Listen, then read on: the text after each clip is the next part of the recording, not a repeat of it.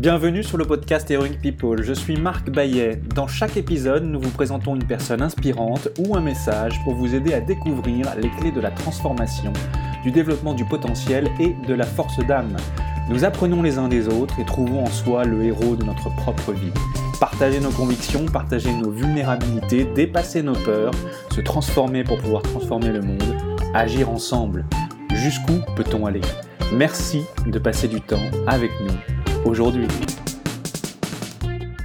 L'excès de sommeil fatigue, la fatigue engendre les plus séduisantes grimaces. Le travail fatigue même les ânes, la gaieté chasse la fatigue, hors de la fatigue provient le découragement. De la hâte, il ne reste que la fatigue, le flatteur se fatigue plus que le laboureur. Je suis fatigué, je suis fatigué, je suis fatigué, même les adages populaires me fatiguent. Je suis tellement fatigué que je suis fatigué d'être fatigué. Je subis ma propre fatigue et même celle des autres. Léonard Anthony, bonjour. Tous les jours, dans votre cabinet, le praticien en hypnose que vous êtes reçoit des personnes épuisées et le manque de sommeil est rarement responsable. Vous êtes praticien en hypnose écologique et spécialiste de la fatigue, conférencier, chef d'entreprise, éditeur. Vous avez été initié il y a plus de 20 ans à la pratique de la méditation et du yoga Nindra en Inde du Sud. Vous êtes également l'auteur de plusieurs livres sur l'hypnose et la fatigue. Goodbye Fatigue est votre dernière publication. Vous y parlez de l'art de ne plus subir sa fatigue et celle des autres. Léonard, vous venez nous parler de la fatigue, nous proposer des solutions simples, pratiques et concrètes pour dire goodbye à la fatigue, pour dire adieu à la fatigue et jouir enfin d'une liberté nouvelle. Vous nous parlez également de connaissance de soi, de limites personnelles, de l'importance de découvrir ce que l'on a apporté au monde en étant soi-même, mais également de ce qui vous anime dans la vie et de ce que cela signifie pour vous qu'être l'héroïne ou le héros de sa propre vie. Au préalable, j'ai une première question pour vous, Léonard. Comment occupez-vous votre temps sur notre planète Terre Bonjour Marc. La question est riche de sens parce qu'on peut y répondre de façon très différente. Alors vous avez bien sûr énuméré quelques activités, mais euh, si on ouvre un peu euh, l'horizon à cette question, est-ce qu'on occupe son temps sur la planète Terre? C'est-à-dire que, au fond, dans un monde où l'agitation nous prend en permanence, il y a cet impératif de devoir occuper notre temps sur la planète Terre. Et si je vous disais qu'en réalité, euh, comme Oblomov, euh, je, ne cherche pas à occuper mon temps, mais plutôt à, à m'installer au cœur de ce temps. Alors pas dans l'oisiveté comme lui le suggère, mais plutôt à me dire, tiens, le temps peut-être est notre bien le plus précieux. Le temps peut être le rhodium de l'humanité. Vous savez que le rhodium est le métal le plus cher au monde aujourd'hui. Et qu'au fond, si on prend conscience que le temps est notre donnée la plus importante, on ne l'occupe pas, on s'installe en lui et on essaie de voir si on peut non pas en tirer profit, parce qu'à nouveau on est dans une marchandisation de la temporalité, mais si on peut devenir confortable et mener une existence confortable du matin au soir. Et bien sûr, vous avez évoqué tout à l'heure la nuit, aussi bien la nuit. Merci Léonard. Quel est le principal défi et obstacle, peut être mental, physique, émotionnel, perçu, que vous ayez rencontré et euh, que vous avez pu transformer de manière concrète à votre avantage ainsi qu'à celui des autres et de la communauté? Est-ce qu'il y a un lien entre l'expert de la fatigue que vous êtes devenu et un cheminement qui vous a amené à faire ce que vous faites, à éclairer le monde sur ce sujet? La question que vous posez est centrale parce que on ne vient pas s'interroger sur la fatigue par hasard. Et euh, pour être très sincère avec vous, mon point de départ est celui de l'ignorance de la fatigue. Moi, j'ai grandi euh, dans les années 80-90 avec ces injonctions. Vous savez, euh, l'avenir appartient à ceux qui se lèvent tôt et se couchent tard. J'avais comme modèle Edison qui dormait quatre heures par nuit, Tesla qui dormait deux heures, puis aujourd'hui, on dit Emmanuel Macron, notre président de la République actuelle, qui dort pareil quatre heures par jour. Donc, si vous voulez, la fatigue, c'était quelque chose à ignorer. Bon, je ne comprenais même pas cette notion. Et euh, moi, j'ai été longtemps entrepreneur avec des structures internationales. J'avais des sociétés. J'avais une société en Inde. J'étais membre du conseil d'administration. Je travaillais avec Los Angeles, donc je faisais les trois huit tout seul. C'est-à-dire sans qu'on m'y oblige, sans parler des avions que je prenais dans tous les sens. Et est venu un jour où euh, deux choses me sont arrivées. La première, c'est que j'ai pas pu me lever un matin. J'étais dans un, c'est-à-dire à force d'ignorer la fatigue, j'étais arrivé à un point. C'était pas un burn-out, hein, c'était juste physiquement, mon corps me disait c'est pas possible. Et donc, euh, j'ai fait euh, cinq pas en sortant du lit et j'ai dû aller me recoucher. Là, j'ai voulu comprendre ce qui se passait quand même parce que c'était assez intrigant. En fait, j'avais poussé mes limites trop loin et il a fallu que je fasse une pause. Et la deuxième chose qui a été une conséquence euh, non négligeable, c'est que j'ai jamais eu une très très bonne santé. Donc, j'ai toujours été suivi en médecine pour des problèmes divers et variés. Et là, de manière assez intéressante, j'ai eu une pathologie chronique inflammatoire et elle a pris des proportions très forte.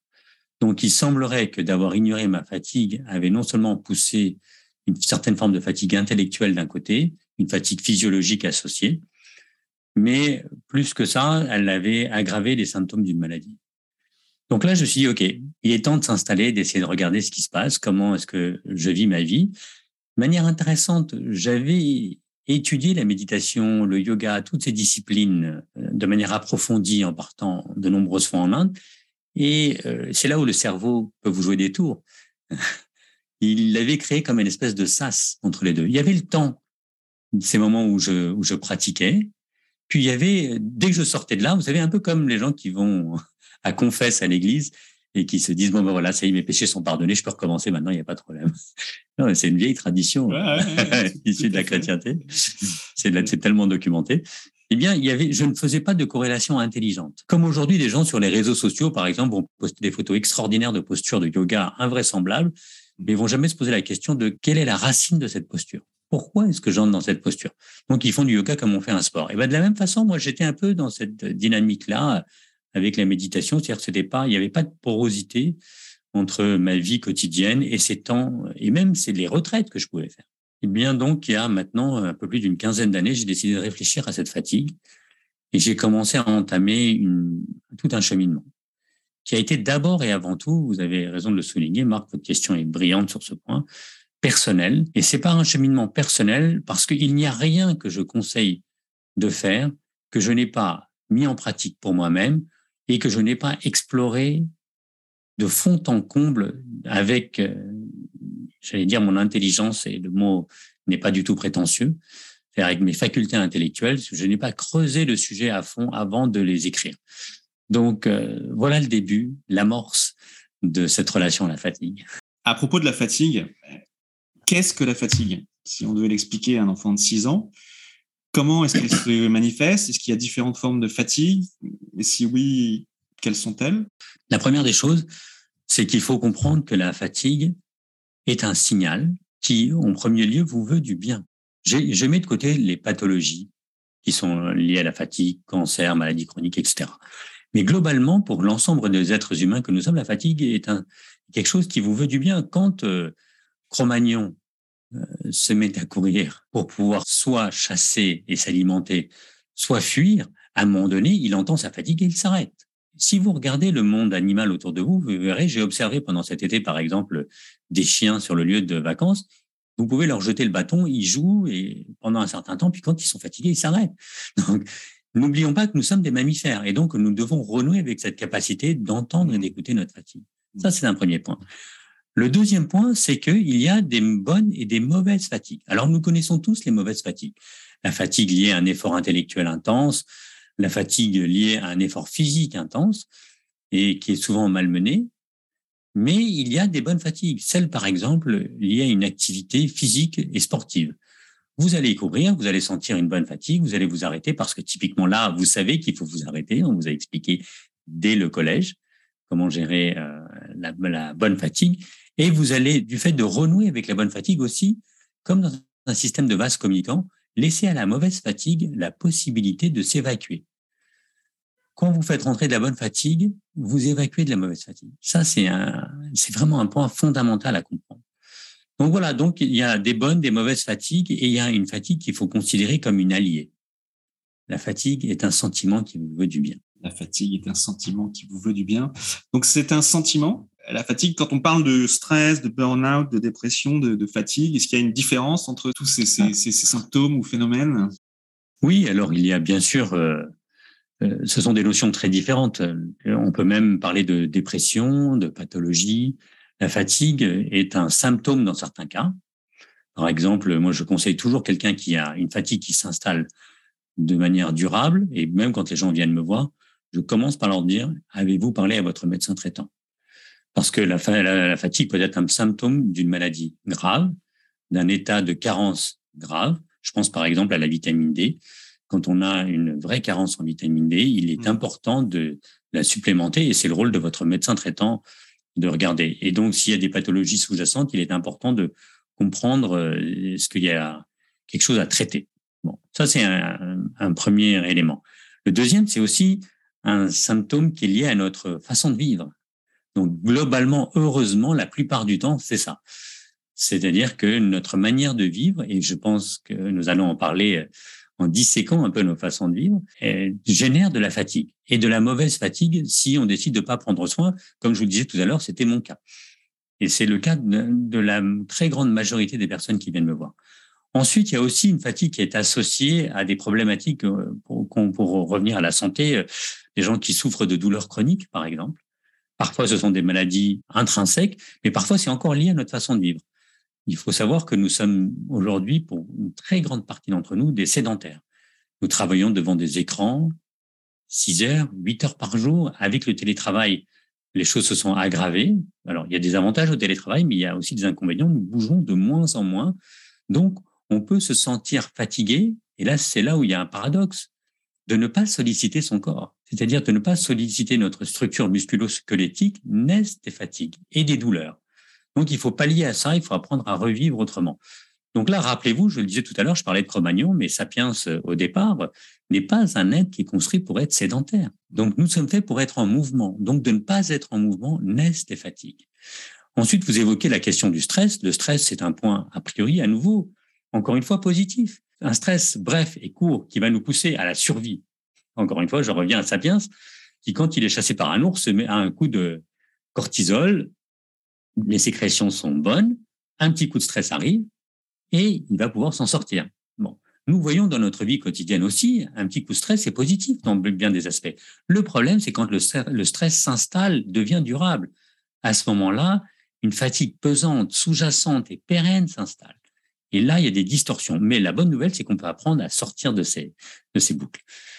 Et le, évidemment, le, là où les problèmes deviennent plus complexes, c'est quand il y a une déprime qui commence à s'installer, voire des dépressions, qui là nécessitent une prise en charge médicale parce que la fatigue est aussi un symptôme lié à la dépression. Puis il y a, euh, alors effectivement, il y a plusieurs formes de, enfin, des niveaux d'intensité euh, variables euh, dans la fatigue et qui sont soit liés effectivement à nos, modes de vie, comme vous le disiez, ou parfois associés à des, des pathologies, des, des, des, maladies. On dit parfois que l'apnée du sommeil est la plus grande forme de fatigue chez l'adulte. Plutôt d'accord, pas d'accord? J'ai personnellement fait de l'apnée du sommeil. Je, je me réveillais tout le temps fatigué euh, et c'était de pire en pire. J'étais obligé de faire des, des, siestes de deux heures après le déjeuner. Enfin, et je finis par comprendre que je faisais de, de l'apnée du, Oui, non, mais c'est et, un vrai... et, et euh, je suis maintenant traité et ça va beaucoup mieux. C'est le jour et la nuit. Mais je, je peux témoigner que c'est une forme de fatigue extrême. Chacun vit la fatigue euh, d'une manière euh, particulière. Alors, il y, a, il y a plusieurs choses dans ce que vous dites. La première, c'est est-ce qu'il y a une hiérarchisation des fatigues? Vraie question parce qu'en effet, euh, si vous prenez quelqu'un qui a des douleurs chroniques sévères et qui ne peut pas dormir à cause de ces douleurs et qui voit de moins en moins d'effets des traitements qui lui sont proposés euh, d'antidouleurs ou d'anti-inflammatoires, il va vous dire qu'il n'y a pas de fatigue plus importante. Maintenant, pour revenir à la question de l'apnée du sommeil, c'est certain que c'est une c'est une question simple hein, que qu'on peut aborder parce que de ne jamais dormir, c'est-à-dire d'être interrompu en permanence, est une source de fatigue incommensurable. Et même les siestes de deux heures ne vous font que récupérer que partiellement. La nuit, on a besoin de dormir. Et là aussi, hein. C'est un point important. Euh, C'est-à-dire que pour la, majorité d'entre nous qui avons la chance de ne pas travailler de nuit, c'est un sujet qu'on pourra aborder séparément, nous sommes en rapport avec, euh, j'allais dire, l'écologie du vivant. Une très grande partie des espèces vivantes dorment la nuit. Et nous, en tant que mammifères, euh, nous avons besoin de dormir la nuit. Donc, quand on a ces apnées du sommeil, on ne dort pas la nuit. Et deuxièmement, l'apnée du sommeil est une pathologie qui, en plus, vient jouer sur la respiration. Et euh, vous le savez, pour avoir euh, souffert de ce point-là, euh, quand on est en apnée, comme le, le mot l'indique, et de manière inconsciente en plus, parce que la plupart des gens ne s'en rendent pas compte. Ils on s'arrête de respirer plusieurs fois. On s'arrête de respirer, ça a des conséquences physiologiques qui sont maintenant mesurées hein, dans des centres du sommeil Et donc, il y a une, il y a une fatigue qui se décuple. C'est pas simplement le fait de pas dormir comme on peut avoir dans des insomnies, c'est aussi lié à cette apnée et cette forme d'asphyxie qui est associée. Donc, c'est une forme effectivement très, très fatigante.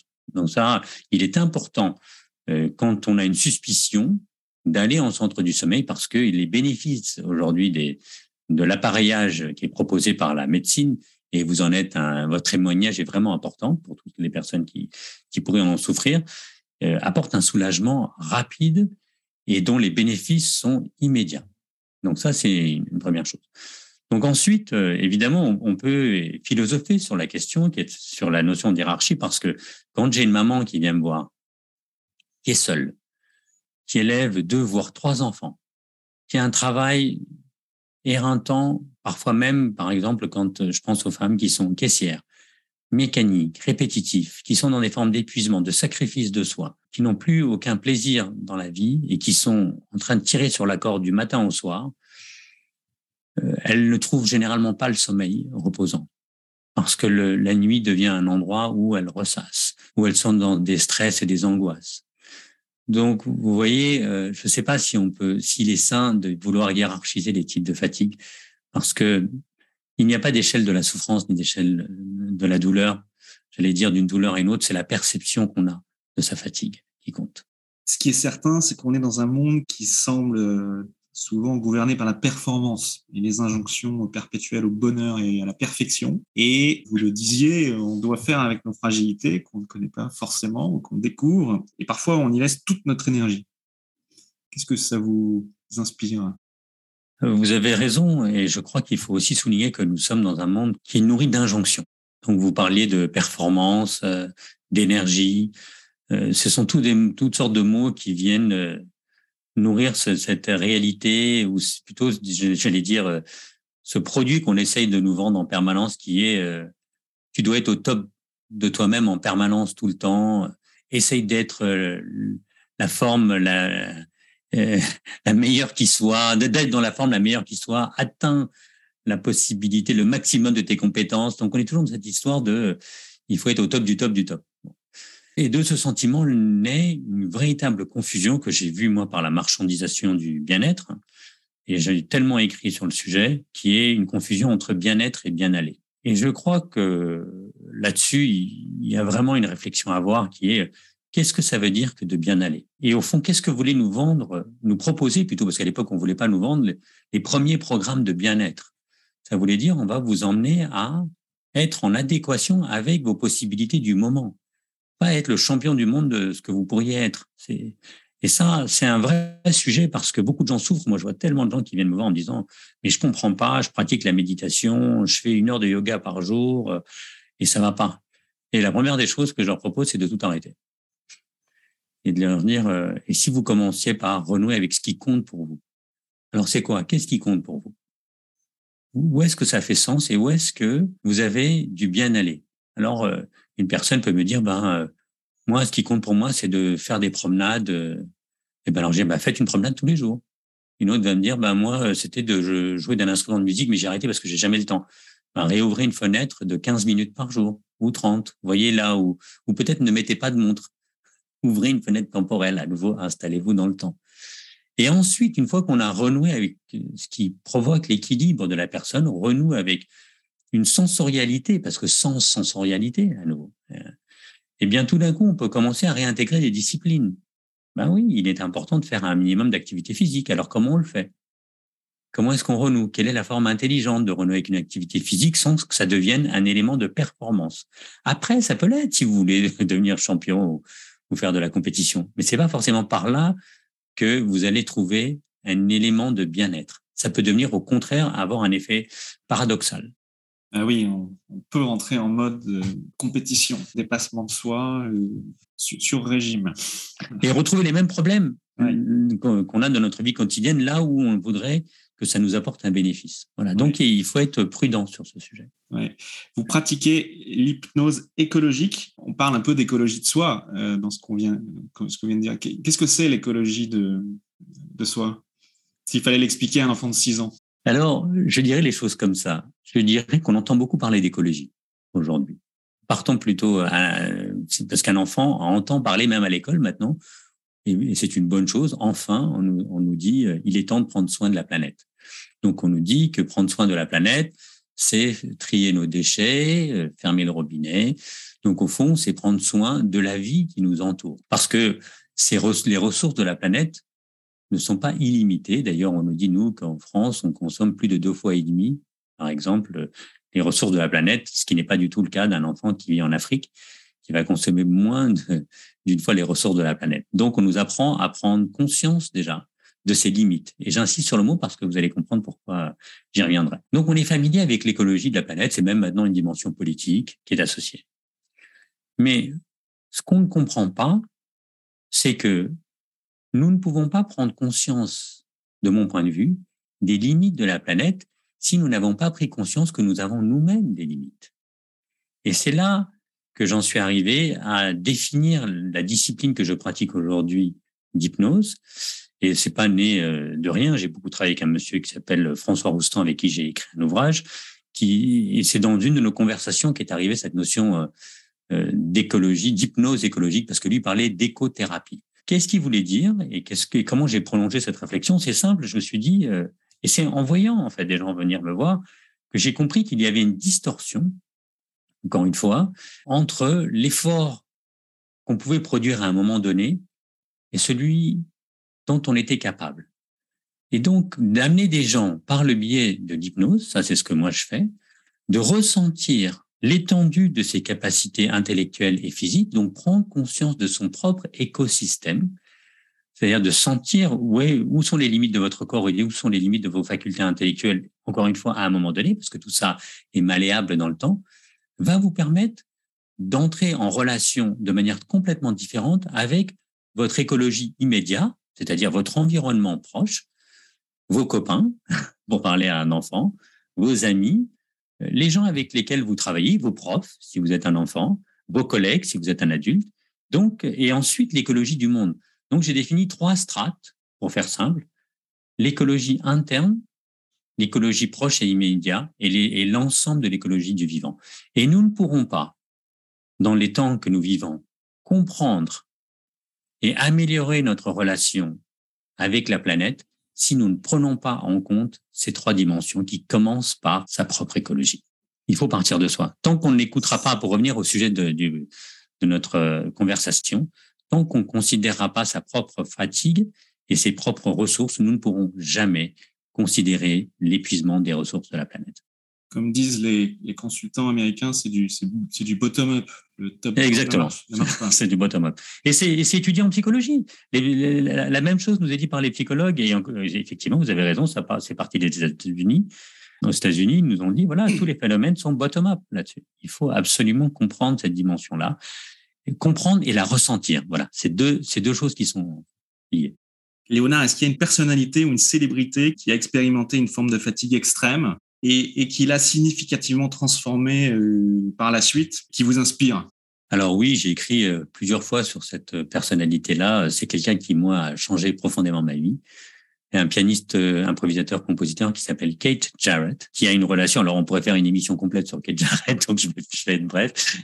Il a souffert d'un syndrome de fatigue chronique pendant deux ans, ce monsieur n'a plus joué, euh, n'a plus donné de concert. Et il disait qu'il ne pouvait même plus s'installer au piano tellement il était dans un état d'épuisement. Donc là, c'est une pathologie qui est très discutée d'ailleurs. Hein. Les points de vue des médecins américains diffèrent du point de vue des médecins français. Il y a vraiment débat sur qu'est-ce que le syndrome de fatigue chronique. Mmh. Quelle est la part physiologique, quelle est la part psychologique. Euh, mmh.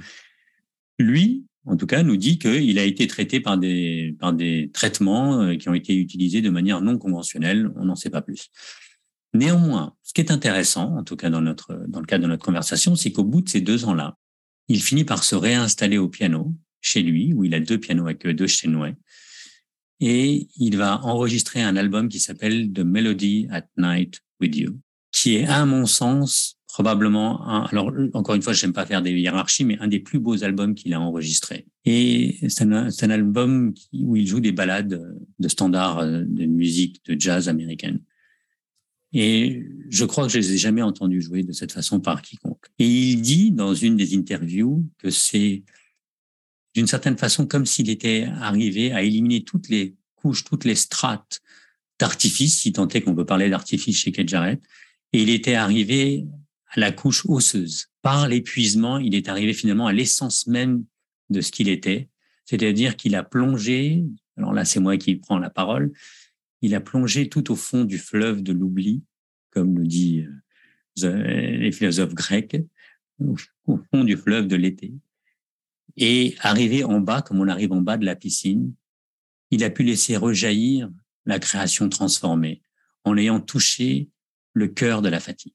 Et c'est là que, moi, pour avoir ressenti dans d'autres domaines ce sentiment-là, si on ne lutte pas contre la fatigue, dans certains cas, si on plonge en elle, on peut trouver des ressources créatives insoupçonnées et voir des ressources de transformation de nos vies. Voilà l'exemple.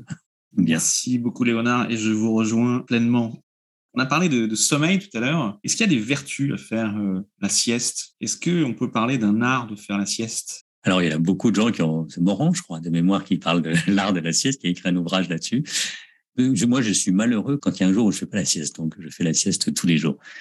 Ensuite, euh, je pense que oui, on peut parler d'art de la sieste. D'ailleurs, un jour, j'écrirai peut-être un petit traité là-dessus parce qu'il y a tellement de façons de faire la sieste.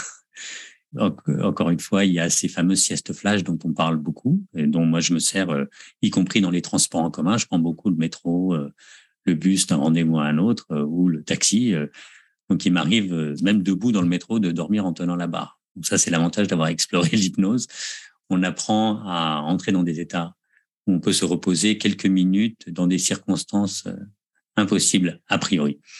Et, puis, il m'arrive le week-end de faire des siestes plus longues, euh, de 30 à 45 minutes, et je me délecte euh, aussi bien euh, quand je suis à la campagne dans un fauteuil à faire des siestes à l'ombre en entendant le chant des cicales, comme c'est pu l'être le cas cet été.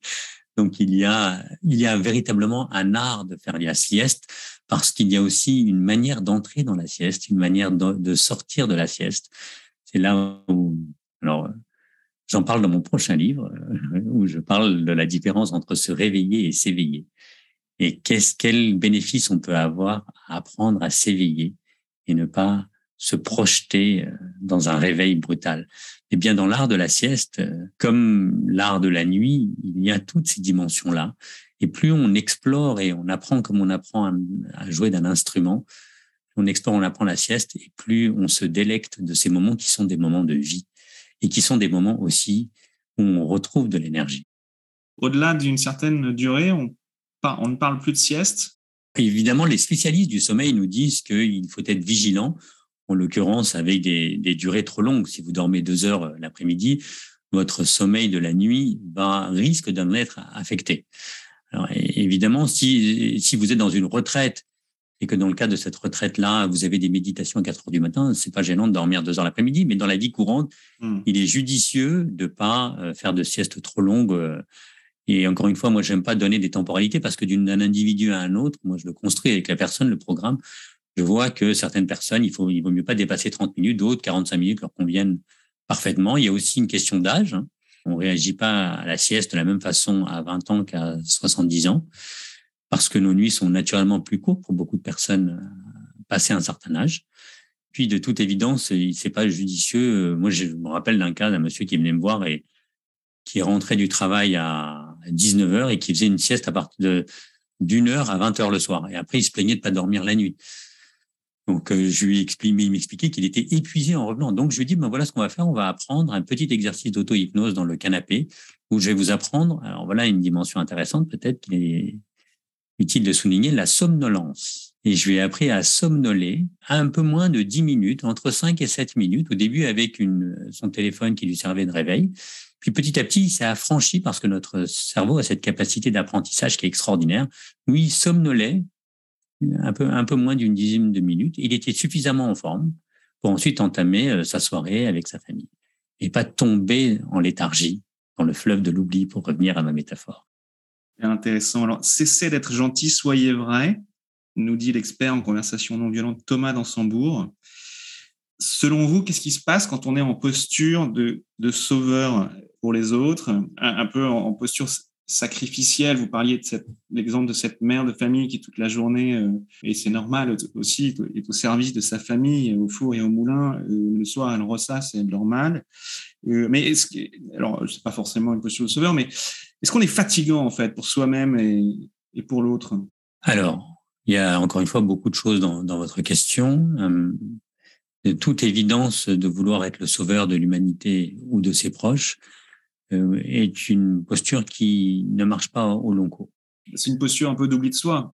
exactement. Euh, Et à force de s'oublier, qui mène à la colère.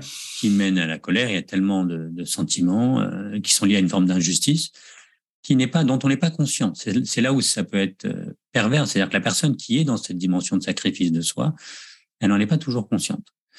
Et euh, la meilleure façon d'entrer dans le sujet serait de vous raconter une histoire. Et, je vais vous raconter l'histoire d'une femme qui vient me voir un jour, une, un autre cas de figure, une dame qui a une vie très active et qui me dit, qui commence en me disant, vous savez, euh, elle me raconte son histoire et elle me dit, vous savez, on a essayé de se partager des choses avec euh, mon mari, mais de manière très intéressante. Je vais vous donner un exemple. Je lui demande une seule chose, c'est une fois par semaine d'emmener les, enfants à la danse, systématiquement, toutes les semaines c'était le jeudi après-midi, eh bien, il a quelque chose à faire. Il m'appelle ou il m'envoie un texte en disant Excuse-moi, chérie, est-ce que tu peux y aller? J'ai une réunion importante, etc. Comme si mon travail n'était pas important, me dit-elle. Et je lui dis Madame, voilà ce que vous allez faire. Donc, c'était le jeudi à, 17 h. Vous allez maintenant, tous les jeudis, prendre un rendez-vous à 17 h. Que ce soit un rendez-vous professionnel ou non. Et vous, vous, vous lui glissez un SMS le matin en lui disant Mon chéri, j'ai un rendez-vous ce soir à 17h. Je, tiens juste à te le rappeler. Première chose. Donc, on a anticipé la situation. Son conjoint ne se permettait plus parce qu'il savait qu'elle avait un rendez-vous, donc il ne pouvait pas glisser euh, sur son agenda. Et elle revient, elle me dit, votre truc, ça marche plutôt bien, euh, c'est fini.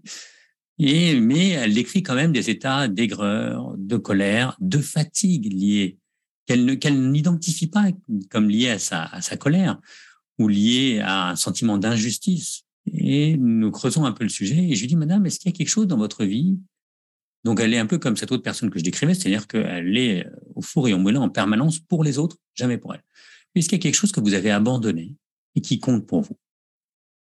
Et il faudra un certain temps pour qu'elle arrive à me répondre. Et c'est là où cette dimension d'hypnose est essentielle dans la démarche qu'elle a mienne, c'est-à-dire je l'abandonne dans un silence.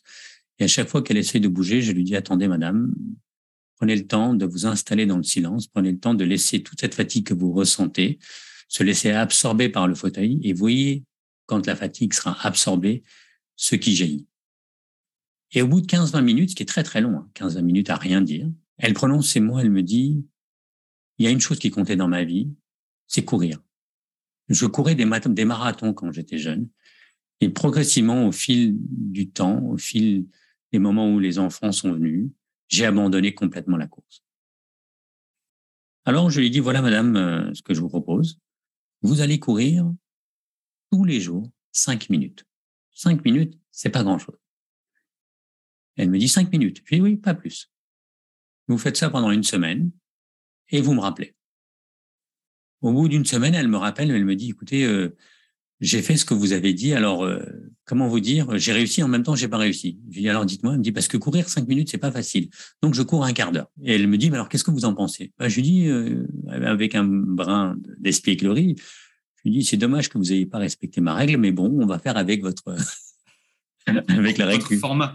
Votre format. Je lui dis, que pensez-vous de, de modifier ce format? Est-ce que vous souhaiteriez le diminuer ou l'augmenter?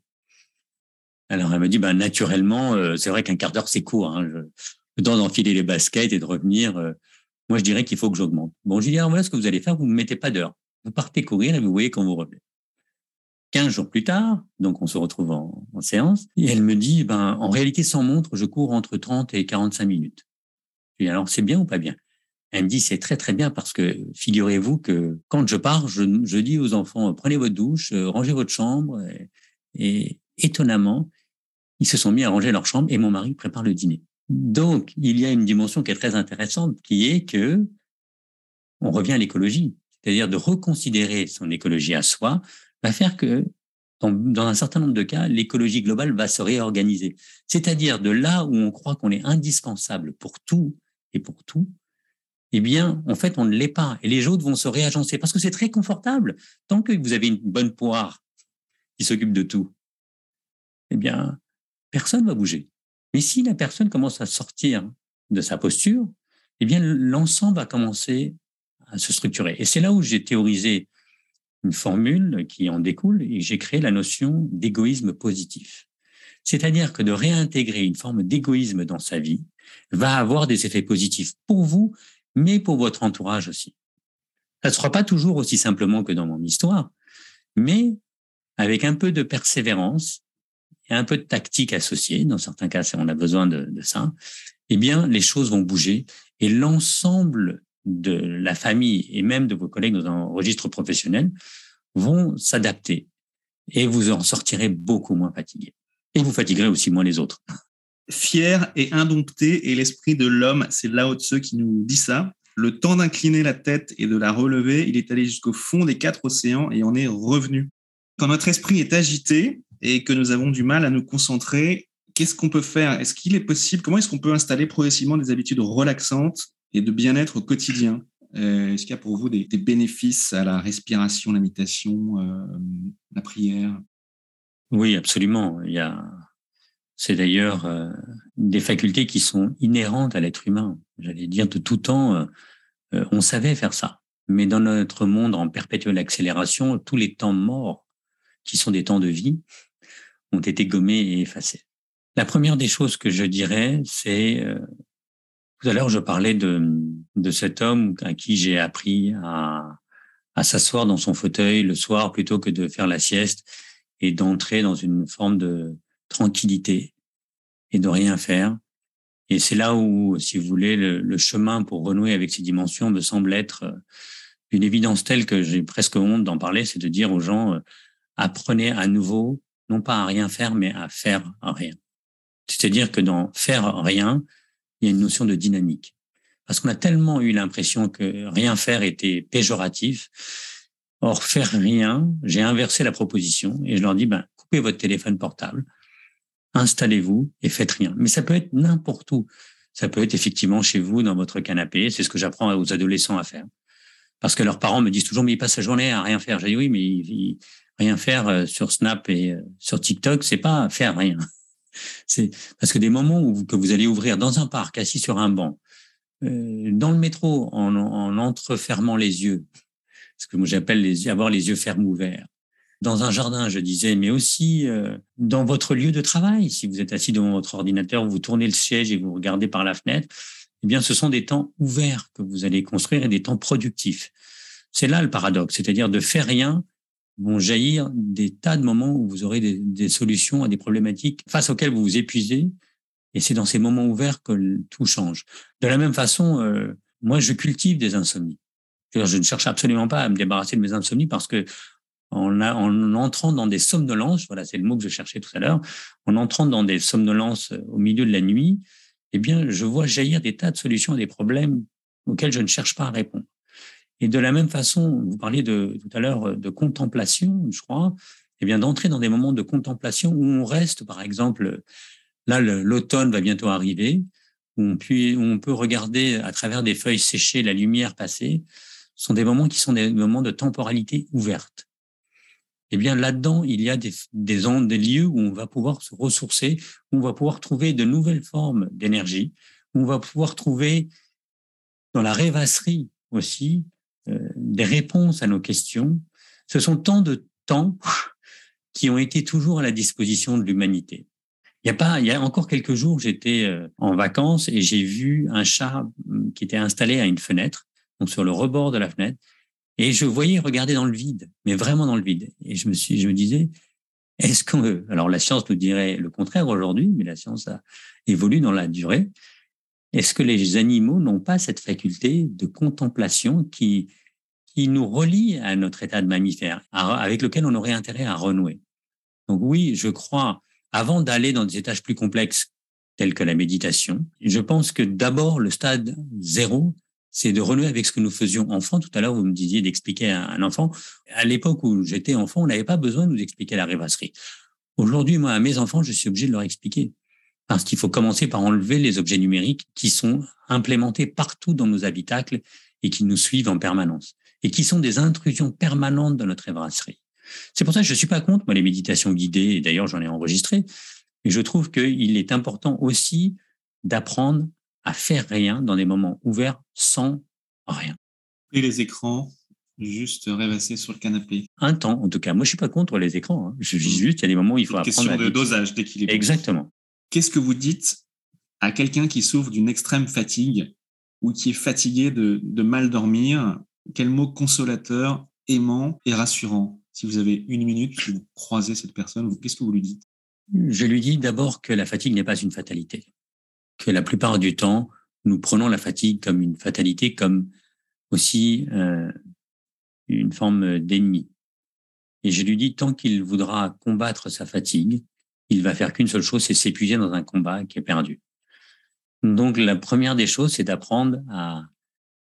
En fait, le, mot euh, aimant, ce serait de lui dire d'apprendre à aimer sa fatigue, d'apprendre à la cajoler, d'apprendre à en faire une, euh, une alliée. Parce que dès lors qu'il sera à l'écoute de sa fatigue, alors il pourra lui donner la possibilité de lui dire ce qui, est à la racine de cette fatigue et de lui dire aussi qu'à un moment donné, il peut lui dire goodbye. Parce que la fatigue, une fois qu'elle a crié son signal d'alarme, encore une fois, je mets de côté les pathologies, hein, mais dans nos habitudes de vie, une fois qu'elle a crié pour nous dire, hé, oh, tu déconnes grave là, il est temps que tu fasses quelque chose, eh bien, dès lors que vous avez écouté votre fatigue, que vous avez vous êtes entré avec, en, relation avec la problématique qui génère la fatigue, donc que vous commencez à résoudre ce, ce, sujet, eh bien la fatigue, elle va se taire et elle va se, elle va se mettre en sommeil à nouveau.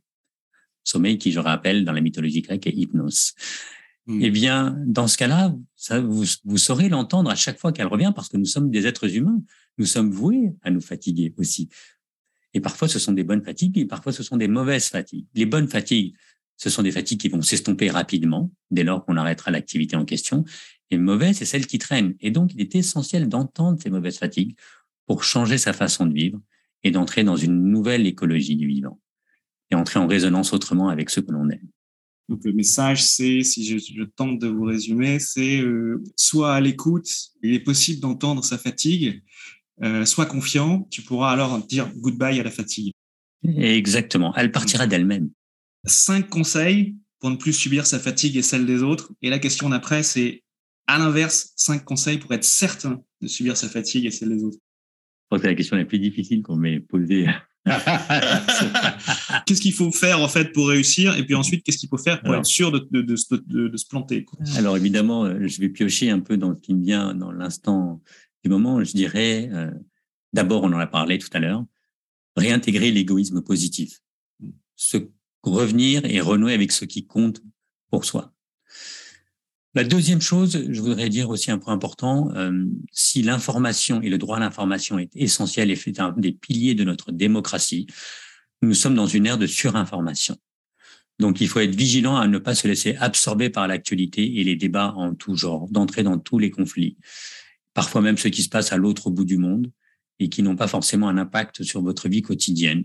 Je ne dis pas qu'il ne faut pas en tenir compte, qu'il ne faut pas se tenir informé, mais il ne faut pas se laisser absorber parce que c'est une source de grande fatigue. Et beaucoup de gens me disent que, par exemple, allumer leur téléphone portable la nuit pour regarder l'heure et elles se retrouvent au milieu d'une avalanche de messages qui nous décrit qu'il y a eu un tremblement de terre à Bali. Si vous êtes au courant le lendemain matin, vous aurez toujours de l'empathie pour ces personnes, mais vous n'avez pas forcément besoin d'absorber la tragédie de tous. L'autre chose, je dirais, il est essentiel de renouer avec la bonne fatigue, de bouger, d'être en mouvement. Je recommande le minimum qui est prodigué par euh, l'OMS, au, moins, c'est-à-dire 20 minutes par jour euh, d'activité euh, modérée et deux fois par semaine une activité cardio et intense, un peu plus intense. ensuite, il y a cette notion de routine. Beaucoup de gens, beaucoup de gens se plaignent de leur vie qui est empreinte de routine. Alors, j'ai consacré un chapitre dans mon livre Goodbye Fatigue sur pourquoi est-ce que on peut faire de la routine quelque chose d'intéressant? Parce qu'on peut pas échapper à la routine. Et la routine n'est pas forcément négative. Mais si on peut créer des variations, comme dans une œuvre musicale, créer des micro-variations dans la routine, alors tout d'un coup, elle a autre chose à vous révéler. Donc, euh, changer notre rapport à la routine. Alors, à l'inverse, Si je devais vous donner, comme pour reprendre votre formule, cinq conseils, euh, je dirais la première chose, c'est n'essayez pas de vouloir tout gérer. Il y a des combats qu'on ne peut pas mener. Donc, il faut choisir ces combats. Il faut choisir euh, ces sujets. À un moment donné, et les choses évoluent dans la temporalité. Nous sommes des êtres limités, nous ne sommes pas des êtres infinis. Nous pouvons faire énormément de choses. Mais vouloir aller au-delà de ce qui est euh, acceptable est une grande source de fatigue. Associé à ça, je dirais le perfectionnisme. Moi, j'ai dû apprendre là-dessus. Ça a été une, des conséquences de mon exploration de la fatigue. Moi, j'étais un, je pouvais pourrir la vie des autres, des gens qui travaillaient pour moi à force de, de, de perfection. C'est-à-dire, je voyais des pixels que personne ne verra jamais sur un, un écran quand il y avait un, un, une présentation qui était faite. Eh bien, euh, là aussi, euh, modérer son perfectionnisme, ça ne veut pas dire ne pas l'être. Hein. Moi, je, je continue à être perfectionniste, mais il y a là des endroits où on doit l'être et des endroits où on ne doit pas l'être, va vous permettre non seulement de ne pas vous épuiser, mais pas d'épuiser les autres. Et souvenez-vous que la fatigue que vous générez auprès d'autrui vous reviendra en boomerang. C'est inévitable. Ensuite, un autre point, c'est, euh, j'ai tellement vu ça, euh, des gens qui viennent se plaindre de fatigue, c'est apprenez à ne pas être le confident de tous. Être le déversoir des problèmes de tout le monde ne fera qu'une seule chose, c'est faire de vous un être dont le centre de gravité va tomber au mauvais endroit. À force d'avaler la gravité de tous, on finit par ne plus être équilibré et se déséquilibrer soi-même. Donc, vous pouvez être le confident de personnes qui vous sont proches, mais comme vous n'êtes pas tous obligés de devenir des saints, même les saints, même, même Mère Teresa, ont appris à prendre soin d'eux-mêmes. Un point qui est lié, c'est qu'il faut apprendre à dire non. Ça s'apprend, dire non. On ne peut pas dire oui en permanence à tout. Et on ne peut pas faire comme si on était là encore capable de tout gérer. Apprendre à dire non est essentiel pour ne pas devenir un réceptacle de fatigue. Et enfin, pour revenir à notre époque, je dirais, soyez vigilants avec les réseaux sociaux. Je veux dire, euh, Marc, vous le savez certainement, pour être une, quand on est exposé, et l'exposition elle euh, pour des personnalités euh, qui ont une vie publique, mais aussi pour des enfants maintenant, des adolescents ou des adultes. Euh, nous sommes au cœur de critiques. Les réseaux sociaux sont un déversoir de critiques, parfois pas toujours dit avec intelligence, finesse et avec tact. Et donc, ça peut être une grande source de souffrance qui elle-même génère beaucoup de fatigue.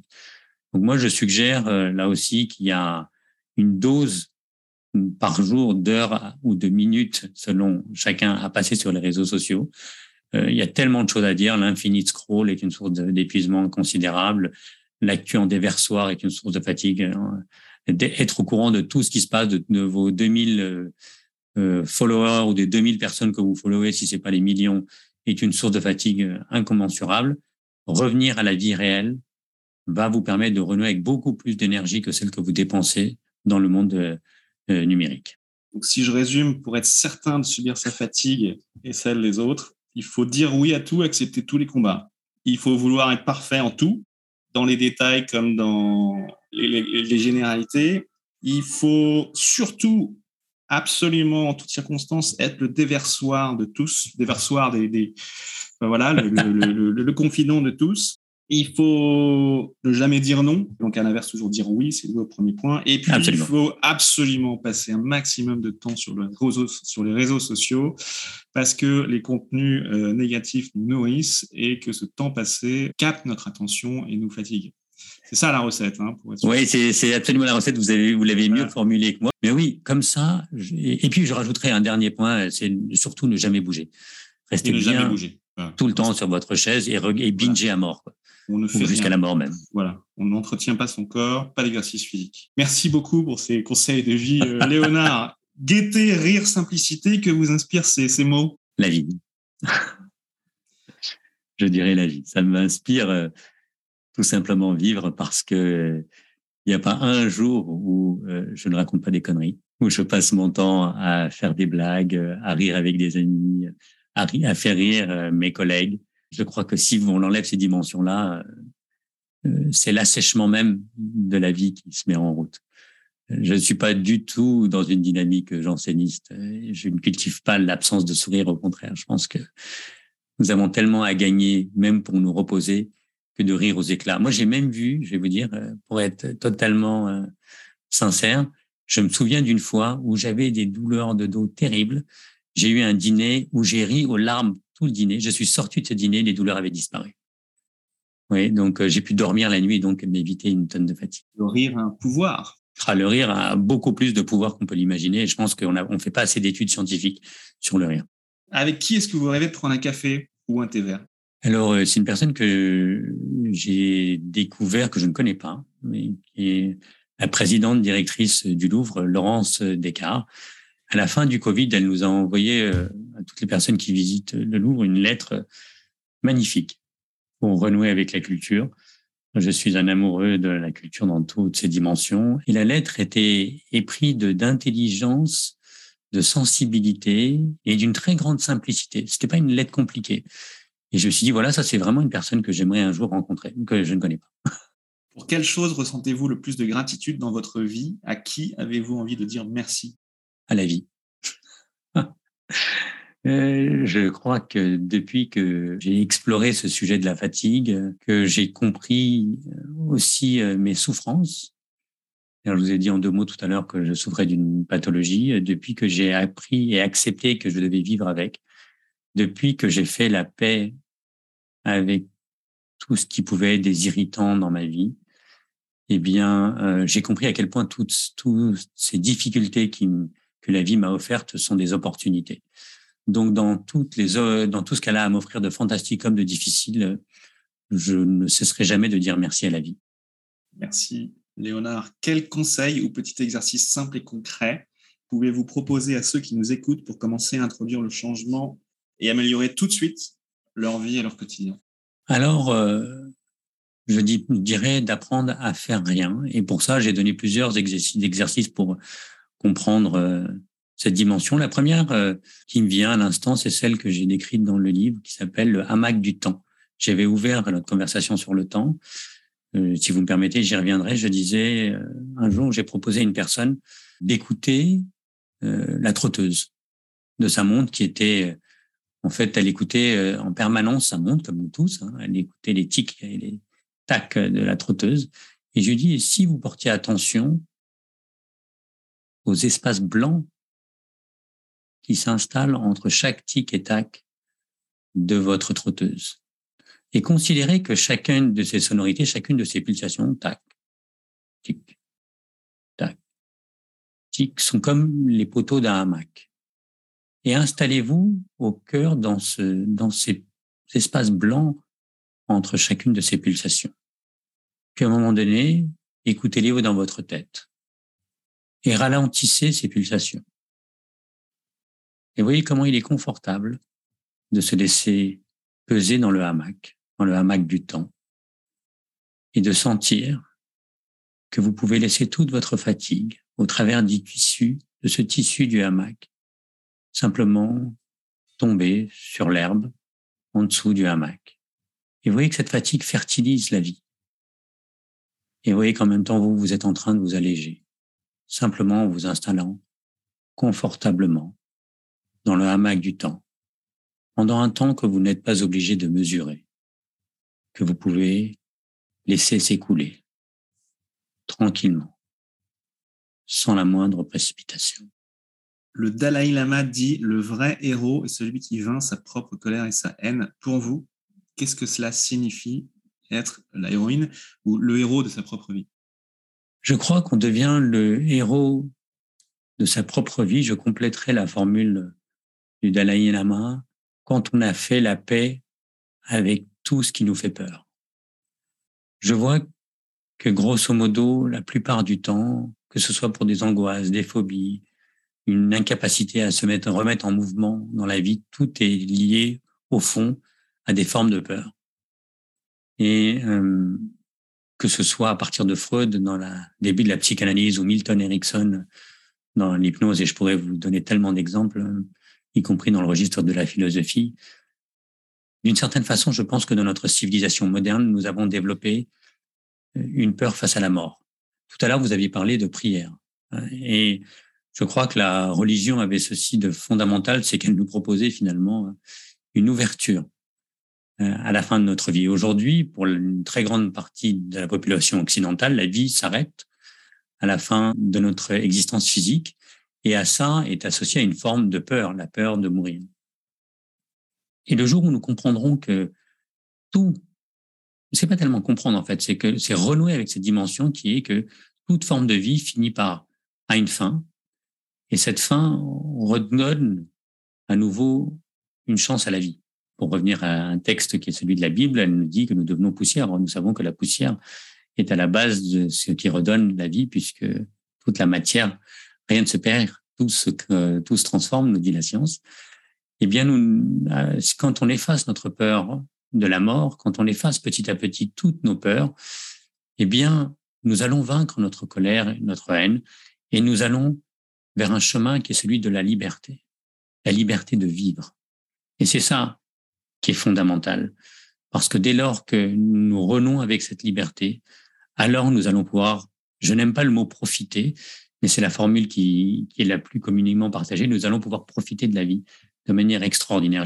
Moi, je dirais, nous pouvons nous installer au cœur de la vie et laisser jaillir ses fruits et de, de tout part pendant toute la durée de notre existence. Souviens-toi que tu étais poussière et que tu redeviens poussière, et alors tu connaîtras la liberté. Absolument. C'est le fondement même d'une vie épanouissante. Vous savez, il y a un truc qui est quand même assez extraordinaire. Hein. L'espérance de vie au XVIIIe siècle, depuis la naissance de Sapiens, grosso modo, était de 26 ans. L'espérance de vie à la naissance. Aujourd'hui, notre espérance de la vie à la naissance, elle est de 80 ans quasiment euh, en Occident. Et pourtant, nous courons toujours, nous passons, nous passons notre temps à courir après le temps. Voilà un paradoxe qui mériterait d'être euh, euh, médité. 26, 27, 28 ans, je crois que c'est l'âge moyen, c'est ce que disent les, statistiques à partir desquelles, euh, en Occident, un être humain passe pour la première fois à la porte d'un psy. Vous voyez, alors les choses se sont accélérées maintenant parce que je disais une étude ces derniers jours qui disait que les adolescents, depuis, alors il y a des discussions sur les causes, certains disent que c'était depuis le confinement, d'autres me disent que c'est l'arrêt des confinements n'ont pas fait baisser les, demandes de consultation. Donc, il semblerait que cette moyenne baisse maintenant à 11, 11 15 ans, ce qui n'est pas un très bon signe. Et qu'une des causes, c'est l'avènement justement des, de la surconsommation des écrans. Et il est vraiment temps que nous nous penchions, nous, parents et citoyens, sur ces sujets-là. Dernière question. Pour vous, qu'est-ce que la force d'âme? Je dirais que notre force d'âme, la force d'âme, c'est ce qui reflète la capacité d'un individu à vivre dans un monde qui est à la fois rationnel et chaotique. Parce que le monde et le XXe siècle a été une véritable révolution pour ça, doit être appréhendé avec ces deux dimensions à la fois. Celui de la raison, parce que notre l'ensemble de l'humanité est construit sur une des relations de causalité. Je fais ceci, je dois être responsable de mes actes et le code civil, le code de la route sont des exemples qui permettent de réagir le monde de la causalité. Mais le XXe siècle aussi nous a appris que une partie du vivant repose sur des phénomènes chaotiques. La physique quantique nous apprend qu'à l'échelle des particules, un électron peut être ici ou là, et pas spécifiquement à un endroit précis tant que l'observateur ne s'est pas manifesté. Voilà quelque chose qui est assez troublant. On nous apprend aussi que la Lune, qui est essentielle à la stabilité de la climatologie sur la Terre, est née d'un événement chaotique, a priori, avec la fusion d'une planète qui s'appelait Theia, qui a disparu. Deux planètes se sont, sont entrées en collision, la Terre et Theia, et est née la Lune, donc d'un événement chaotique et lié à la stabilité. Et donc, je crois, puisque la question est assez philosophique, hein, telle que vous l'avez posée, je pense que l'être humain aurait à gagner, pour revenir à, la, une des propositions que je faisais tout à l'heure, à s'installer au cœur de se faire rien dans des moments ouverts qui, a priori, ne sont pas des moments où les choses se font de manière raisonnée et où on observe des causalités qui sont concrètes et précises, mais, mais où, probablement ces fondements de ces moments ouverts sont de nature chaotique pour tirer des bénéfices. Donc, la force de l'âme, pour, pour conclure, je dirais, elle tire son adéquation et sa substance dans l'adhésion à la raison et à la fois au chaos. C'est la fin de votre épisode du podcast Heroic People. Merci, merci de nous avoir écoutés. J'espère que cet épisode vous a inspiré et vous a été utile. Si c'est le cas, partagez-le à un ou deux amis par SMS ou sur vos réseaux sociaux. Vous avez le pouvoir de changer la vie de quelqu'un et c'est maintenant. Vous pouvez retrouver cet épisode et son résumé écrit, mais aussi tous les autres épisodes sur le site du podcast heroicpeople.fr. Pour nous contacter, nous faire des suggestions, proposer des invités, c'est toujours sur le site du podcast que ça se passe, heroicpeople.fr, ou encore les réseaux sociaux LinkedIn, Facebook ou Medium. Enfin, sans vous, nous ne sommes rien, avec vous, nous sommes tout. Si vous avez été inspiré par cet épisode, alors laissez-nous un commentaire et quelques étoiles sur Apple Podcasts ou votre plateforme d'écoute préférée. Dites-nous comment le podcast vous a inspiré et contribue à améliorer votre vie. C'est grâce à cela que nous pouvons faire connaître le podcast Heroic People. Merci d'avoir écouté.